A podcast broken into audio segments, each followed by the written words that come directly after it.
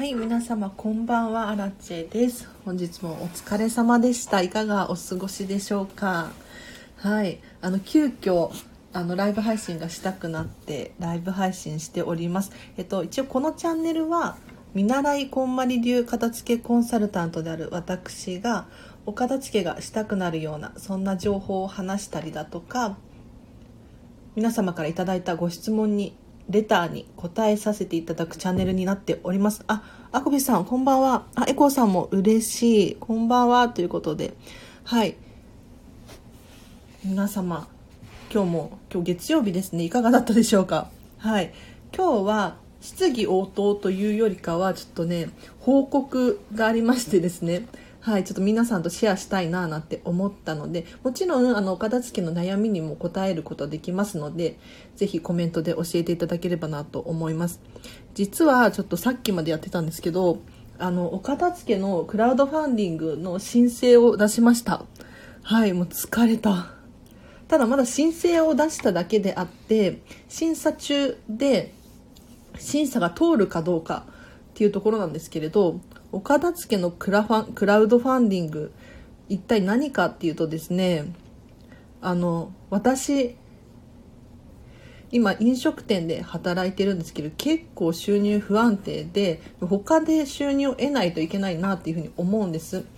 でそんな時今私にはですね片付けしかないなっていうふうに思うのでお片付けをしたいんですけれどどうやって集客するのかっていうところなんですよね。で今、まあ、話題のというか、うん、クラウドファンディングどんなものかなっていうふうに思っていたのもありますしあとは皆さんも結構コロナの影響でね不安定になってるんじゃないかなっていうふうに思ってですねお互いの支援になるようなで片付けのレッスンって正式なコンサルタントさんに頼むと結構なお値段しちゃうんですよ。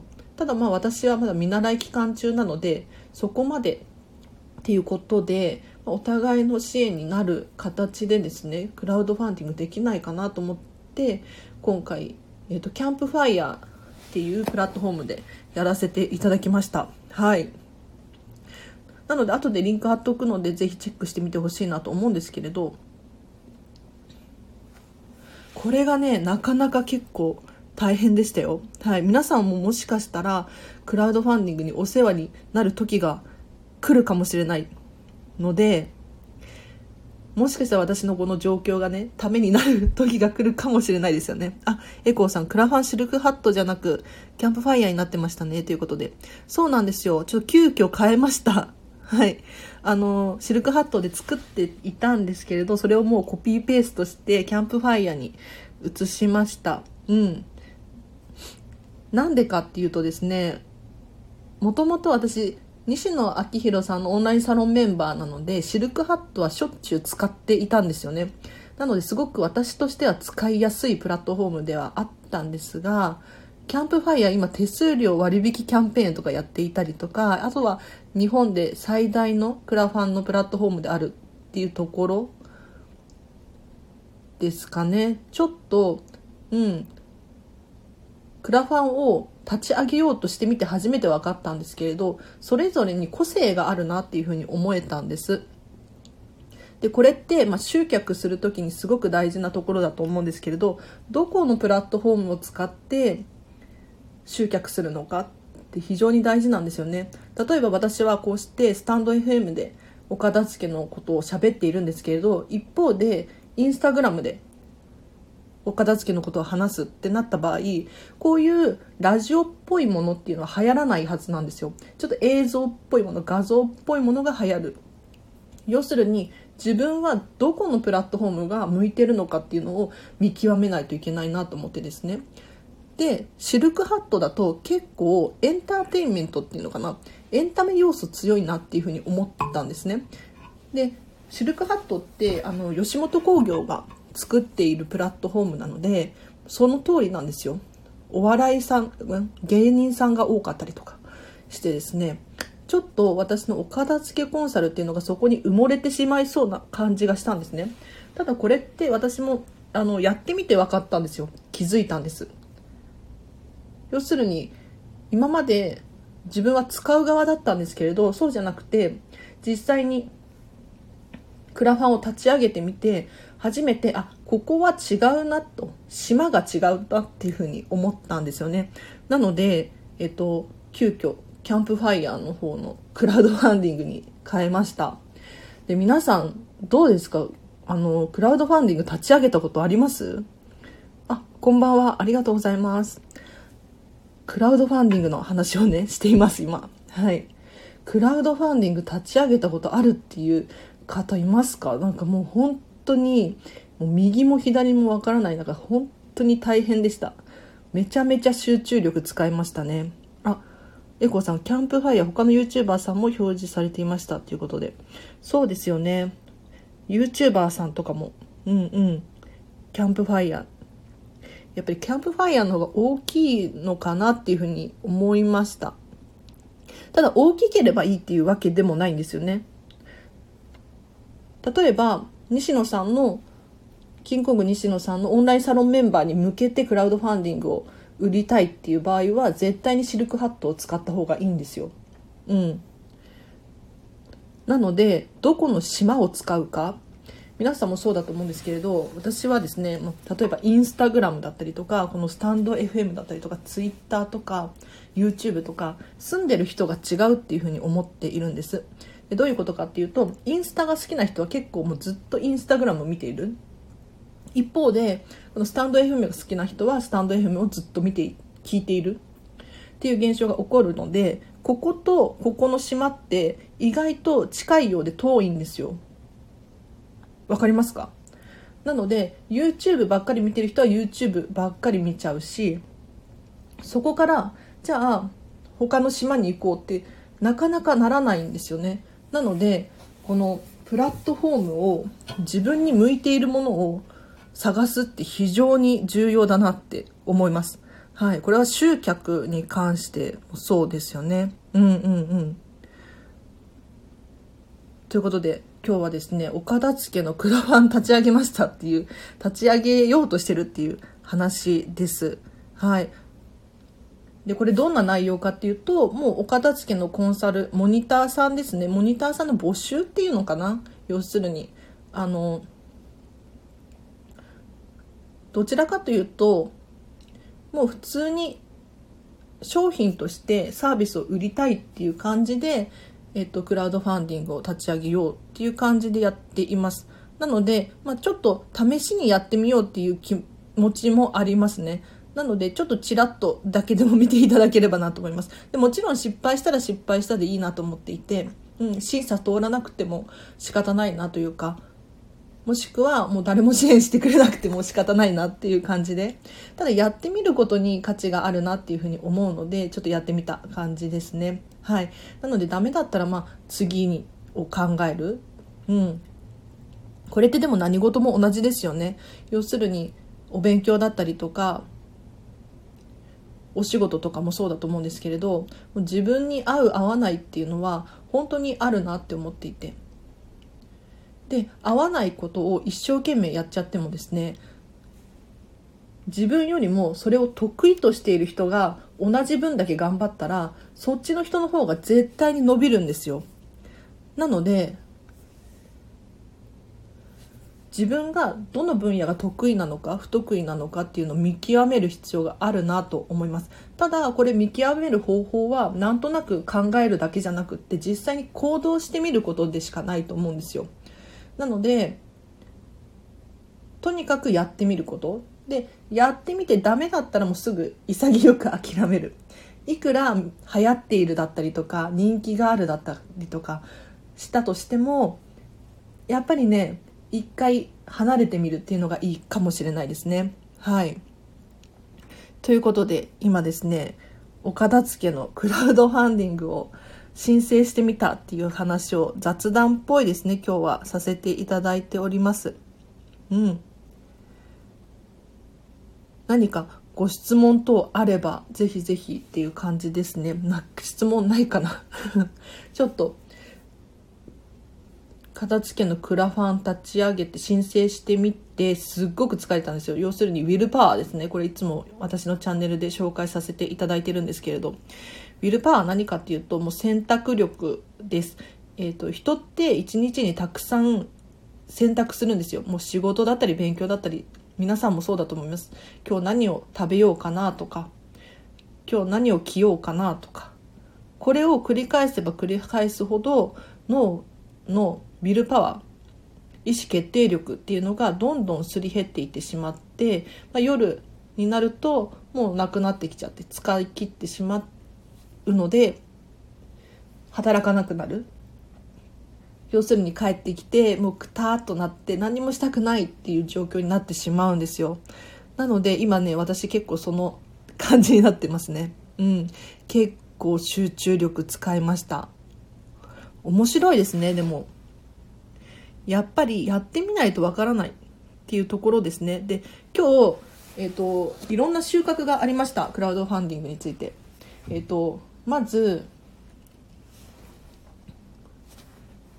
クラウドファンディングって立ち上げて、えっと、募集期間みたいなのがあるんですよ。まあ大体1ヶ月くらいだとして、1ヶ月募集したら、その後、クラ、えっと、リターンですね。リターンを返していかなければならないんですけれど、この期間ってかぶっちゃいけないっていうふうに書かれていました。どういうことかっていうと、えっと、1月1日から1月31日にクラウドファンディングの支援を募集するとするじゃないですかそしたらこのクラウドファンディング1月31日が終わってからじゃないとリターンっていうのは返しちゃいけないよっていうルールがあるらしいんですね。なのでここの期間1月1日から31日はもう支援を募る期間で2月1日からリターンを返していく。っていうルールがあるらしいんですね。でこれ私知らなくってあの募集期間中にリターンをね返したかったんですよ。要するに、えっと、岡田付のコンサルとかを、えっと、募集しつつリターンしつつっていう風にしたかったんですけれどこれができないみたいなのでちょっとねあの手こずりました。はい、ただこれもやっぱりやってみないとわからなかったなっていうふうに思ったのでこれもね成長ですよね。うん。皆さんクラウドファンディング立ち上げたことあるなんていう方いらっしゃるのかな？そんな人いるんですかね？どうなんだろう？なんか私の周りにはあんまりいないんですよね。まあ、あの西野さん関係のところだと結構いるけど実際のリアル友達でクラウドファンディング立ち上げてるなんていう人いなくないですか？うん。ちょっとでもやってみる価値はあるなと。でやったことある人に話って聞きたくないですか？ねなのでちょっとやってみた感じですね。でただなんか審査通らなさそうだななんていう気配も感じているんです。というのも私が片付けのクラファンを立ち上げたんですがあのこんまりさんの名前をめちゃめちゃ使っているっていうのとあとこんまりさんの写真を使ってるっていうところですかねうんなんかあのやっぱり芸能人だったり有名人の方の名前を使ったりするとそれでアウトになっちゃうような部分もあるらしいんですよ。ちょっとわからないんですけれど。で、一応私は、えっと、こんまり流片付けコンサルタントの養成講座っていうのを終了しているので、もちろんこの名前は使っていいですし、私が使っている写真はですね、こんまりさんの写真は、こんまりメディアジャパンっていう会社からこれはもう SNS 等で使っていい写真だよっていうふうにいただいた写真なので全然問題はないはずなんですけれど、まあ、これをキャンプファイヤー側がどう取るかですよね。なかなか難しそうかななんて思ったりします。でもしこのクラウドファンディングがダメだったらじゃあお客さんお客様うんと片付けのコンサルの入り口ですね。私のお片付けの依頼をどこで受けようかっていうところになってくるんですけれど例えばま Google のプラットフォームだったりとかあと月3000円とかで今ホームページって作れるらしいんですよ。はい。なのでそれでテンプレートで作ってもいいかななんていうふうに考えていますね。もう結構次のことも考えていたりするんですよ。そう。で今ね実は今日クラウドファンディングの申請を出したんですが、次のクラウドファンディング考えているんですね。次のクラウドファンディング何かっていうと、えっ、ー、と、こんまり流片付けコンサルタントになりたいっていうことで今回出させていただいたんですが、次もしできるのであれば、あの、こんまりさんの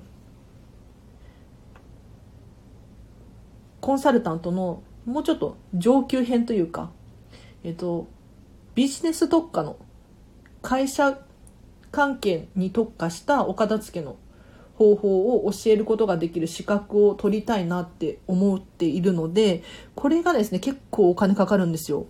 そう。えっ、ー、とね、こんまりメソッドビジネススクールとかいう半年くらいの、えーと講習会がですねあってですねこれに参加するためのクラファンをね立ち上げたいななんて思ってるんですよ。なので今回のクラウドファンディングは結構お試し感覚でやろうかなってどんなものかなっていうのとさらにここでうまくいったら次のクラファンもうまくいくような気がしてちょっとやらせてもらおうかなって思っているんですよね。あありがとうございます。だからこのお片付けのクラファンについて話をさせていただいております。はい。ちょっと興味ある方、いらっしゃるのかな？大丈夫ですかね？はい。の、岡田付のクラファン、もお得に私も利益になって、皆さんももうコロナの影響で不安定だろうし、お片付けにする終わることによって、もう人生が変わっていく感覚が私はあってですね。で、さらに、心が安定するというか、すごく今ある環境が幸せに感じるなっていうふうに思えたのでぜひこの不安定な世の中なのでお片付のクラウドファンディングを立ててですねえっとお互いに支援になるようなそんな状況を作りたいなっていうふうに思えたんですよね。はい。ということでちょっと雑談要素多めのクラウドファンディング報告会をさせていただきました。ありがとうございます。はい。もし何か聞きたいことがあれば今日のクラウドファンディングだけじゃなくって、まあ、私自身に聞きたいことだったりとかお片付けのお悩みでも大丈夫ですもしあの見習いこんまり流片付けコンサルタントですがご質問等あればコメントで送っていただければななんて思います。はい。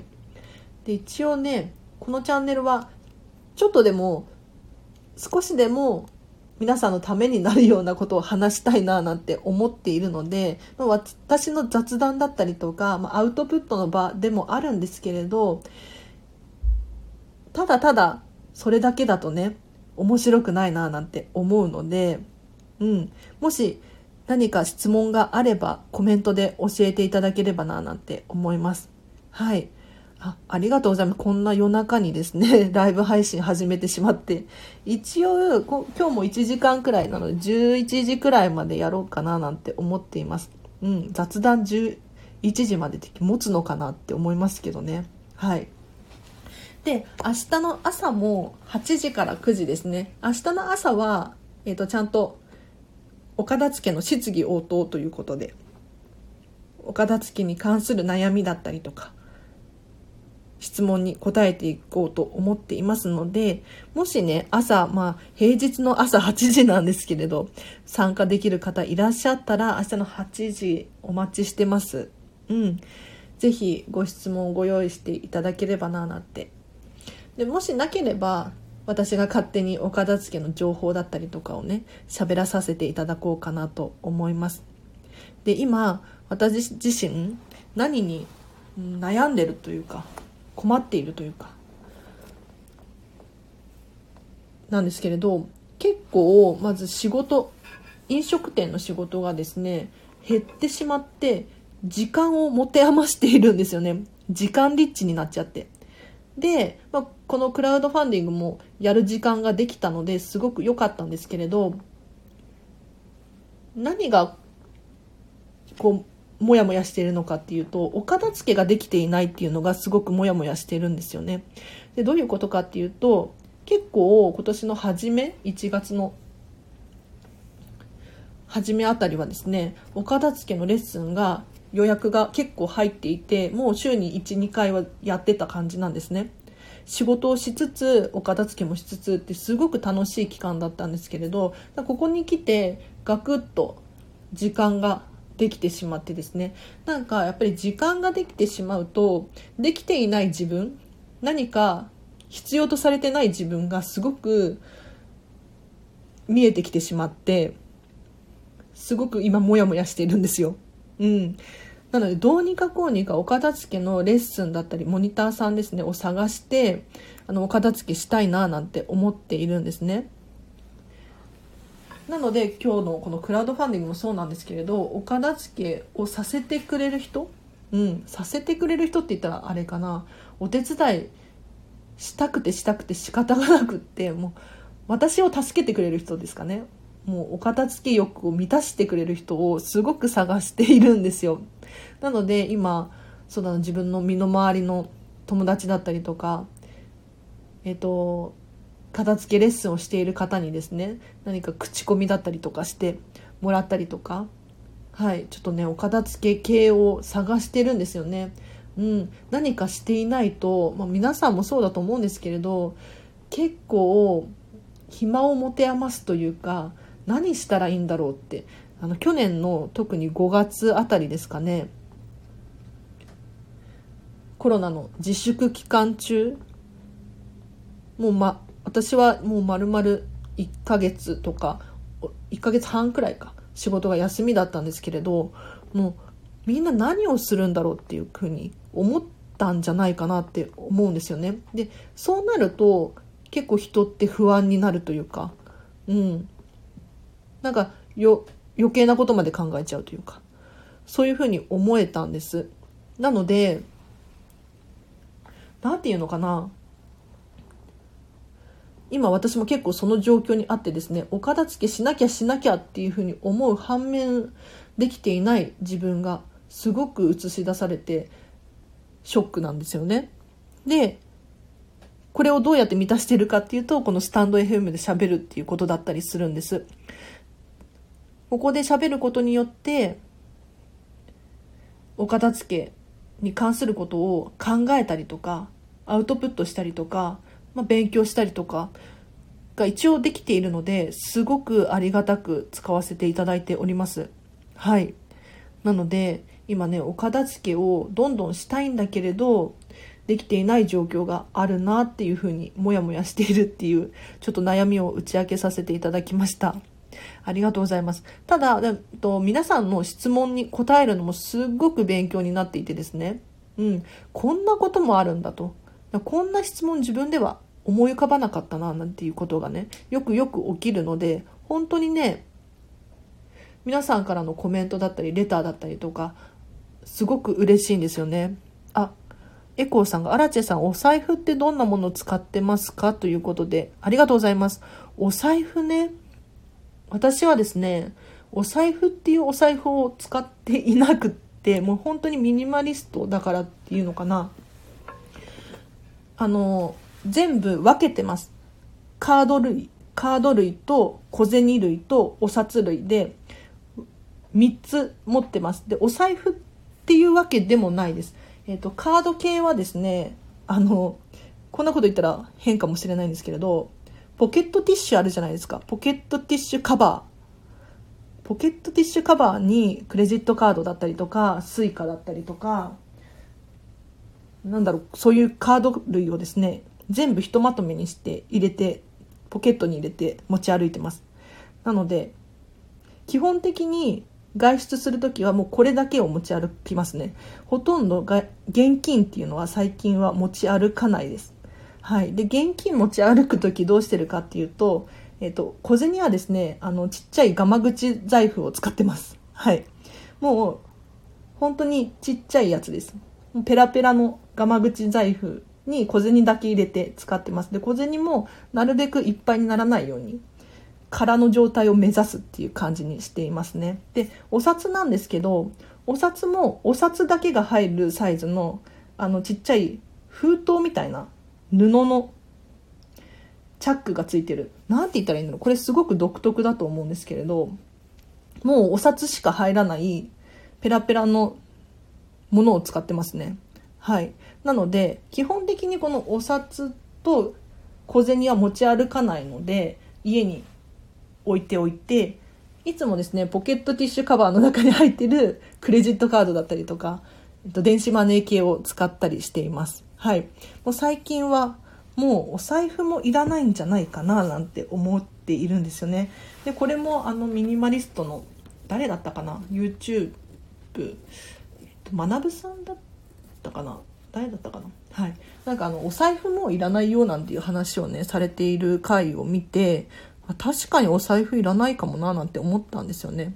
で最近だともう PayPay だったりとかなんだろう GoTo イートとかも LINE で使えたりとかしますよね。もうスマホとクレジットカードと、交通系のカードを持っていれば現金ってそんなに使わなくていいんじゃないかななんて思い始めてですねでさらにこのコロナの影響であんまり現金小銭とかあんまり綺麗じゃないかななんて思い始めて持ち歩くのも、うん、ちょっと億劫になってきた感じですねはい皆さんお財布ってどのようなものを使っているんだろう？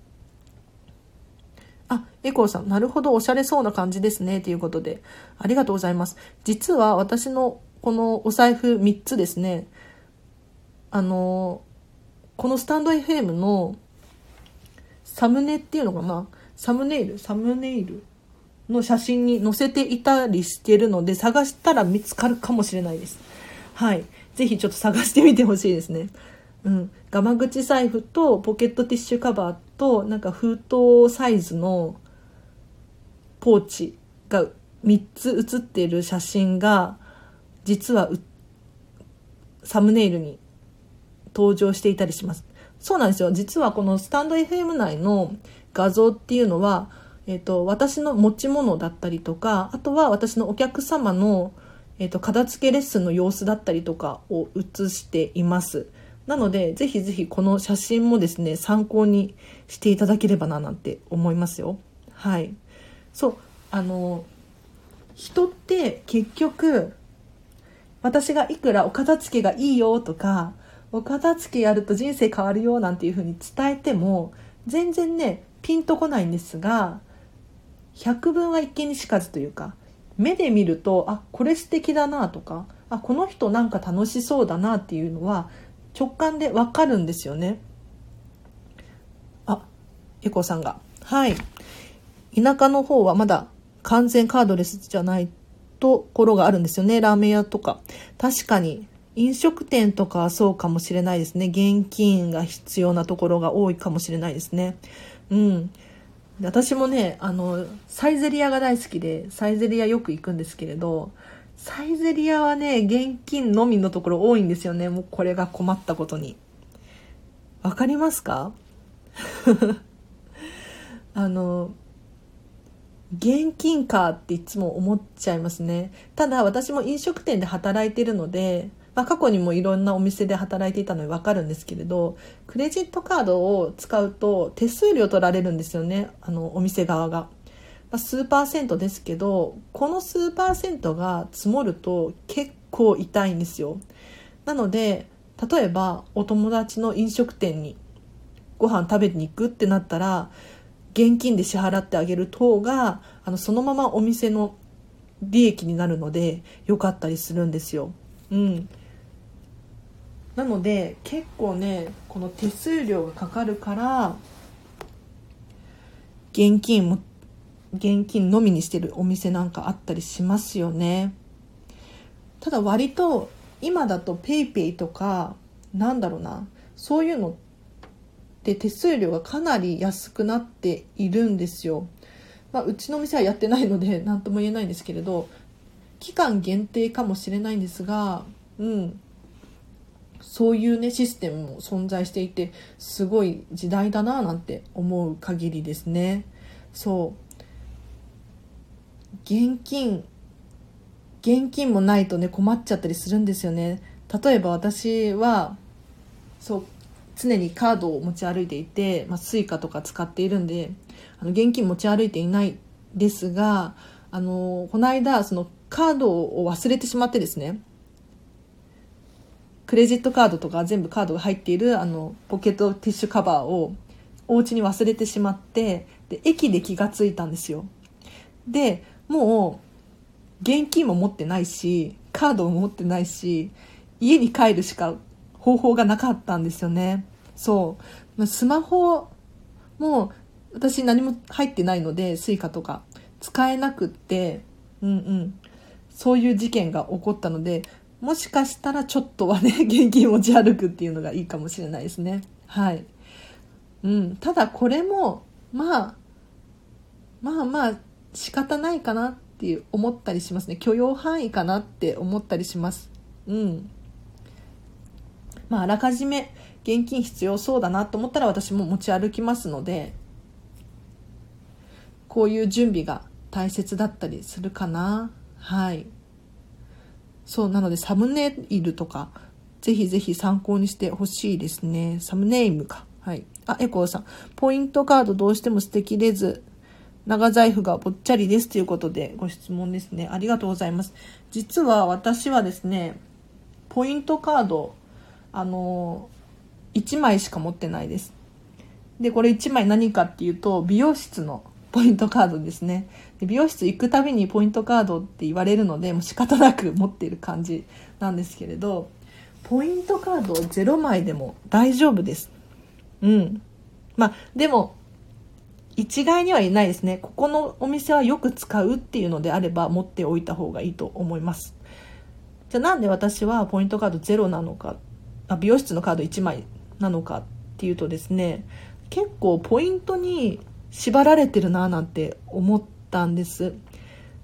わかりますか？なんかポイントカードがあるからここでお買い物しようとかポイントが今日は何倍だからまとめて買おうとかそういうふうに思ってしまうんですけれどポイントカードがないとですねどんなことが起こるかっていうと別にたくさん買おうだったりとか何日はポイントが何倍だから行こうとかこういう感情にならないんですよ。今必要なものを必要な分だけ買おうっていう心理が働いてですねすごく心地いいんですよね。であとは私楽天とかアマゾンとかこれは結構ポイントたま貯めてるんですけれどネットですよね。要するにネット上でポイントって貯められるのでカード自体はいらないかななんて思えてですね。もうカードをとりあえず全部手放してみて必要だったら取り戻そうっていう感じでですねどんどん減らしていったら今の美容室だけですね美容室のポイントカードだけになってしまいましたね。で結構お店屋さんに行くとポイントカードもらってきたりするじゃないですか。あの私がもういらないですって言うよりも前に準備してるんですよ。それをもういつの間にか袋の中に入っててですねポイントカードが。うん。っていう現象が起こるんですよ。これね毎回困ってるんですよね。うん。結局私はね手放しちゃうんですけど。あ1個持ってますね。そういえばもう1個持ってました。ポイントカード。えっ、と映画館のポイントカード持ってます。はい。映画館はね最近よく行くようになってというのもあの私西野さんの西野昭弘さんの エンタメ研究所に入っているんですけれどオンラインサロンメンバーなんですが西野さんの映画をめちゃめちゃ見るんですよ。えっ、と今4回煙突町のプペル見ていてこれはちょっとポイントカード作ろうと思って6回見ると1回無料になるので、うん、これはちょっとでかいなと思って。もしかしたらプペルだけで6回見るかもしれないですよね。はい。ねポイントカードなかなか難しいですよねあ、エコーさんが、アラチェさんがおすすめしてたから、プペル見に行きましたよということで、ありがとうございます。どうでした？あの、どうなんだろう？私は、プペル、煙突町のプペルを作っている時点から西野さんのことを見ていて、すごく感情移入している部分があるので、なんだろうな、もう作品が始まったところでもうるうるするんですよ。わかりますか？あ、ここ、ここあんなに頑張ってたシーンだ、みたいな。うん。なので、なんか作品に思い入れが詰まっちゃってるんですよね。で、結構、あの、イベントとかにも参加していたので何て言うのかな素直に見えれてないというか、うん、物語にプラスしてすごくもう経験値っていうのかな。あの私自身の感情が含まれていて何て言うんだろう。何も無の状態で見ているわけじゃないので私自身はすごく感動したんですけれどどうだったんだろう。あエコーさんが泣きました。ただ子供連れて行ったのでビビりながら見てました。ということで。ああそうだったんですね。ありがとうございます。泣きますよねやっぱり。もう後半ずっと泣きじゃないですか？わかんない。私は後半ずっと泣きだったんですけどあの最初のちょっとアクションシーンっていうのかな？ワクワク感からもう後半のもうずっとうるうる状態。これ本当にね良かった見に行って。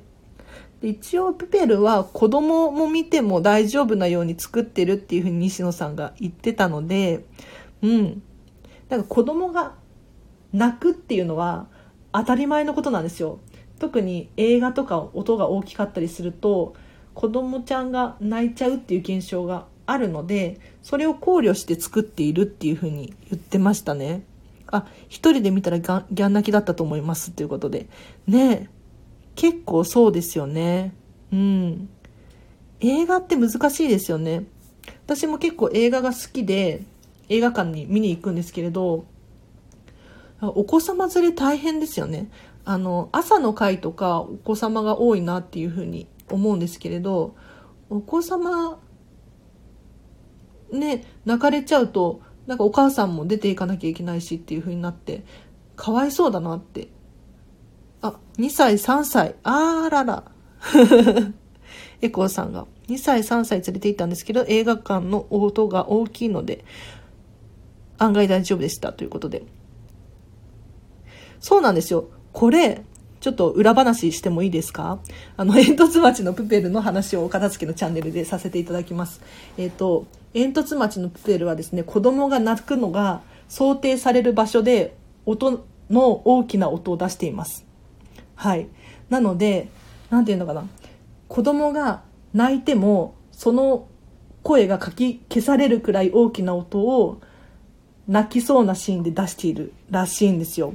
でさらに言うと、えっ、ー、と、静まり返ってるシーンは、なるべく子供さんを刺激しないように、えっ、ー、と、怖いものだったりとかを排除していたりしているらしいですよ。なので、もう、シーンとこう夢中になってほしいシーンあるじゃないですか。あそこはもうなるべく静かにしていて、で、ちょっと怖いような部分は音を大きくしているっていうふうに西野さんがおっしゃってましたね。なのですごいなと思ってそこまで計算して作っている映画なんだっていうふうに思ってですね何て言うんだろうただの作品っていうよりかはちゃんとエンターテインメントをいろんな人に届けたいんだなっていうすごい作品だなって思いました。はい。一応このチャンネルはですね、私と価値観が合う人が集まっていただければいいなと思ってですね、こうしてですね、話をさせていただいております。はい。もし何かご質問だったり気になることがあれば、コメント欄で教えていただけると嬉しいなと思います。まあ、なければないでね、私が勝手に始めますね。うん。あ、そう、あ、エコーさんがそんな計算されていたとは、ということで、私映画館デビューしてたので、プールでデビューできてよかったです。ということで。あ、そうだったんだ。私も小さい時に。はいはい。ねえ、そうなんですよ。びっくりですよね。プペルでデビューできてよかったですっていうことで。よかった。嬉しい。なんか本当は、あの、コロナの状況じゃなければ、お子様連れ OK みたいな、なんかママ会みたいなのあったじゃないですか、昔。あれが良かったですよね。今はそのコロナの状況なので、何て言うのかな。あの、ママだ、ママだけで子供連れ OK みたいな、歌ってもいいよみたいな、そういう映画あんまりないですよね。すごく残念だなって。まあ、私は子供いないんですけれど、あの、エンターテインメントをですね、なんかいろんな人に見てもらうためには、やっぱりそういうのが欲しいなっていうふうに思うんですよ。うん。そうプペルはねどのどの世代にも見てほしい映画ですねはい何回も見てほしい そういえばプペルは煙突町のプペルは日本アカデミー賞に選ばれましたね。うんやったっていう感じですよね。ただここに来て西野さん自身が吉本興業を辞めるとかなんか問題がいろいろあってですね面白いなって思う今日この頃です。うん、なのでこの岡田付けチャンネル結構西野さんの影響を私が受けているので何て言うんだろうこのクラウドファンディングっていうのもそうですし、えーと、集客の仕方？要するにどうして私が、えーと、結構偏った情報を喋っているのか？今日もこうしてね私が喋りたいことを喋っているんですけれどえっ、ー、と同じような環境にある人が集まってほしいなっていうふうに思うのでこうして喋っているんですがその思想はですね結構西野さんだったりとかあとメンタリスト DAIGO さんだったりとかこういうところから影響を受けているんですよね。うん、エコーさんが西野さんのマネージャーの方好きですっていうことで。ねいいですよね。あのなんていうのかな。西野さんとマネージャーの方の LINE が出回っちゃってるみたいなんですけれどあの2人そんなにあのわ仲が悪いわけではなくってたまたまっていう感じですかね。西野さんが吉本興業にあの文句を言うっていうのは常日頃からあったことなので全然そんなにバチバチしていたっていうわけではないらしいですよ。はい。えっ、とすごく西野さん自身が人に怒ったりとかそういうことしない人なのでうん。いいですよね。素敵な関係だと思います。今もあの吉本興業となんか仕事できないかなってずっと模索しているらしいのであこんばんは今ですね岡田付のクラウドファンディングの申請をしましたっていう報告会からのなぜかわからないですけれど西野さんのえっ、ー、と、煙突町のプペルについての話をしております。あ、テープさんこんばんはということで。はい、今日はね、結構雑談してます。ただただ。楽しいなっていうだけで。なんかもう、私の話をね、聞いてくれる方に、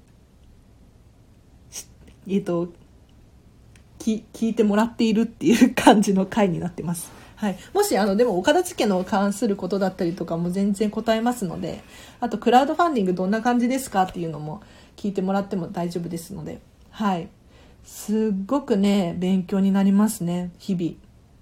この岡田付もそうなんですけれど私がもし岡田付やろうっていうふうに思っていなかったら自分で集客しようなんていうふうに思ったりもしないわけじゃないですか。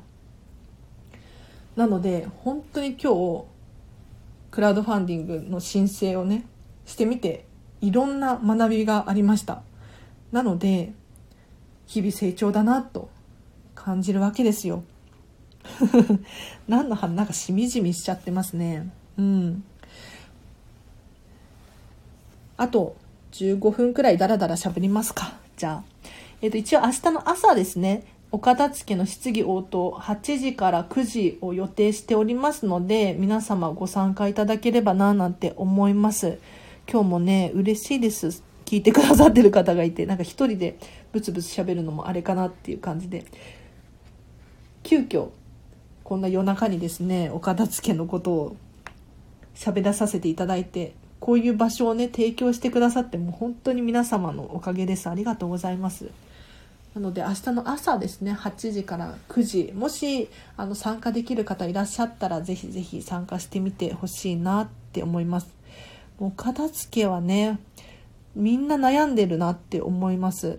本当にお片付けが得意な人でもお片付け悩んでるって思います。私もこうして見習い期間なのですごく悩むんですよね。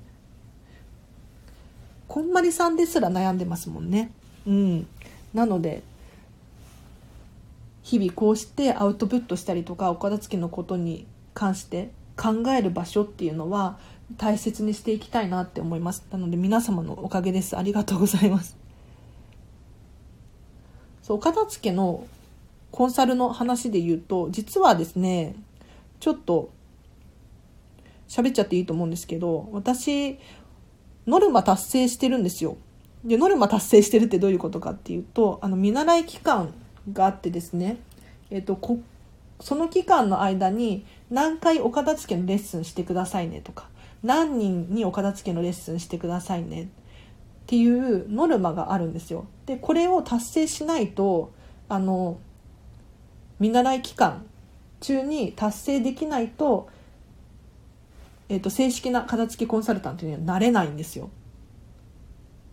なのでこのノルマがあるんですが私はですねこれ達成してるんですね一応。あクラファン支援も参加したことないです。規定見ればわかると思いますがクレカ対応かしらということで。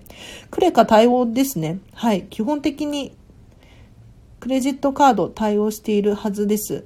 うん。あの私はキャンプファイヤーっていうところを使う使おうとしてるので一番日本で大きなところ大きなホームページっていうのかな？なのでそうなんですよ私クラウドファンディングえっ、と、去年くらいからかな、支援し始めて、私自身が支援したことがあるので、支援される側ってどうなんだろうっていう気持ちもあったので、えっ、と、今回立ち上げさせていただいたんですよね。まあ、まだ申請中っていうことで、審査中っていう感じなんですけれど。あの、クラウドファンディング、何がいいかっていうと、人を応援することができるっていうのが非常にいいんですよ。要するに、値段価格って決まってますよね。で特に日本ってチップの文化ないじゃないですか。で私も結構外国に行ったことがあるんですけれどチップって必ずあるんですよね。いくらチップを渡そうかなって絶対に考えるんですよ。要するにこの価格以上のものを渡したい時に日本だとその文化がないんですね。これって本当にもったいないなって思うんです。要するに例えば映画だったら映画1900円でしたっけ？1800円でしたっけ？なんか値段が決まっちゃってるじゃないですか。ただこれ以上払いたいっていうふうに思ったところで払えないんですよ。じゃあどうしたらいいかって言ったらクラウドファンディングで支援するだったりとかあとはチップを渡すだったりとかそういう感じになってくるんですよね。なので、えっと、もし、うん、自分がサービスを受けてそれ以上の価値を感じたらクラウドファンディングで支援したりとかそういうのがもっともっと広がったらいいなって。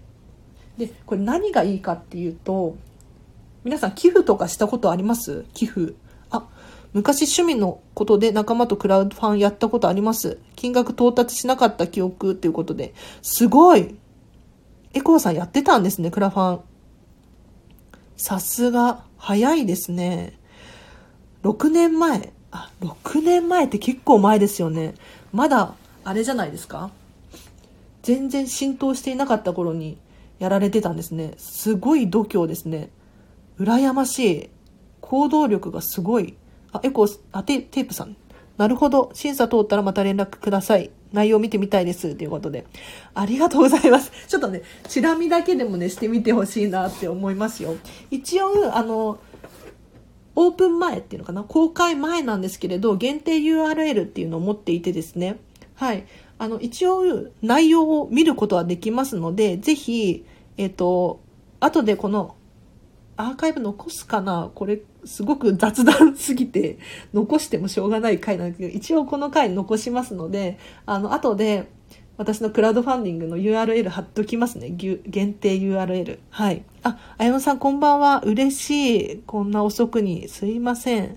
あ、エコーさんが行動力、荒地さんの足元にも及ばないですっていうことで、そんなことないですよ。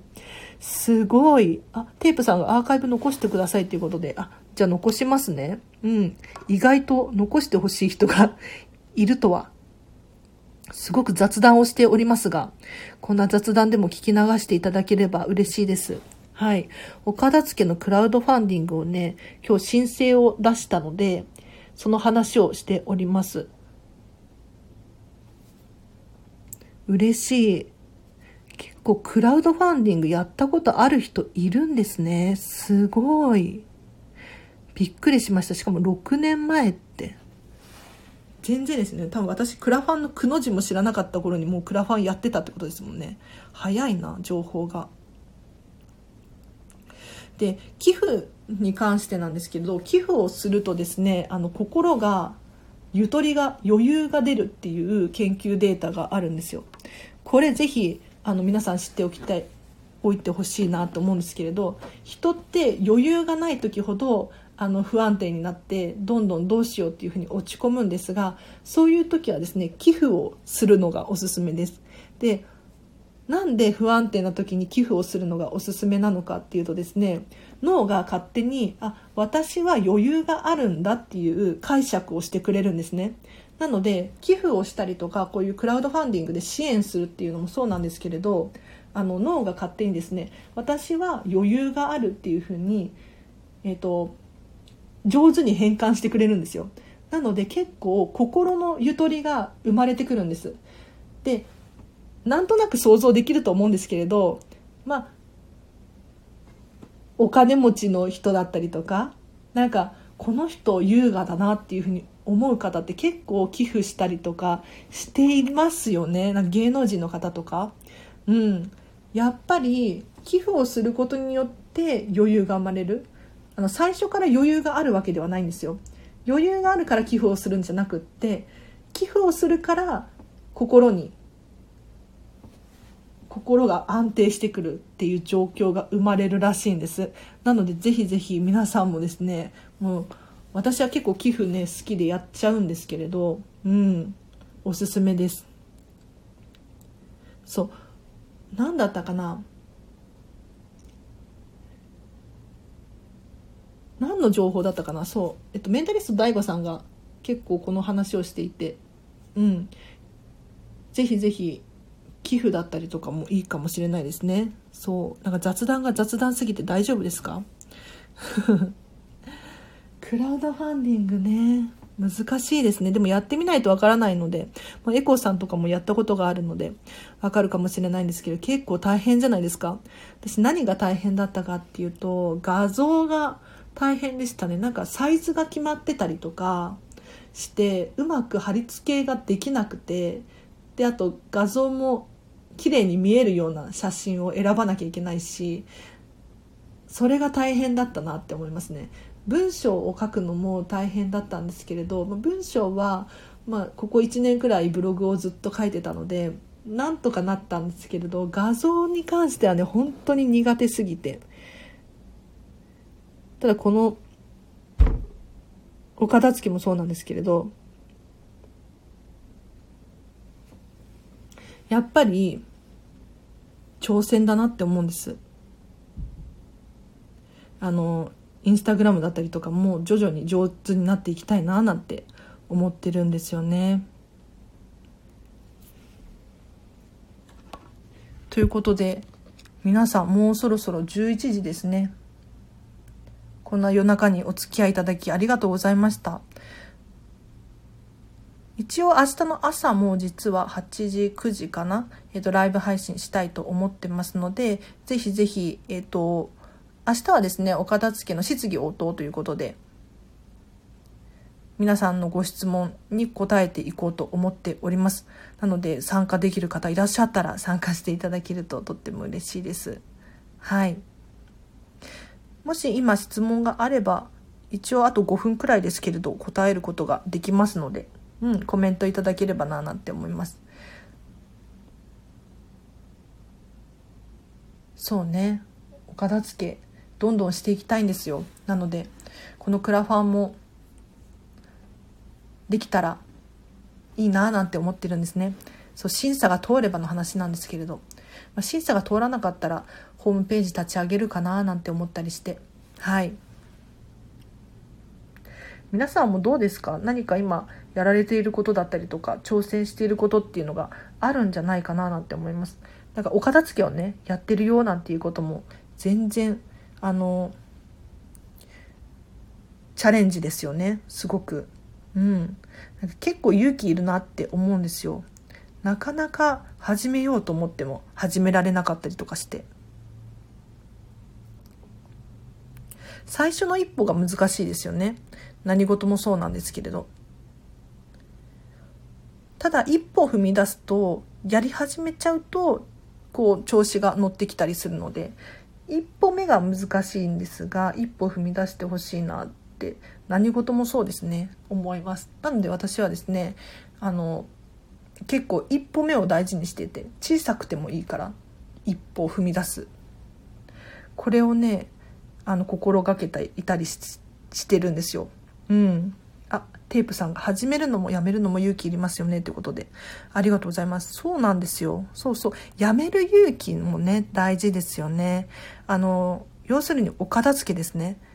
手放す勇気。なんかあの時の記憶がとかなんだろう高かったんだよねとかこれブランドなんだよねみたいなのあるじゃないですか。うん。手放すのも勇気がすごく必要。あとは人間関係とかお仕事とかこういうのももう自分がもしときめいていないのであれば絶対に手放しちゃった方がいいですよね。あの手放して初めて手に入るものってあるなって思うのでうん。本当に勇気ですね。勇気大事。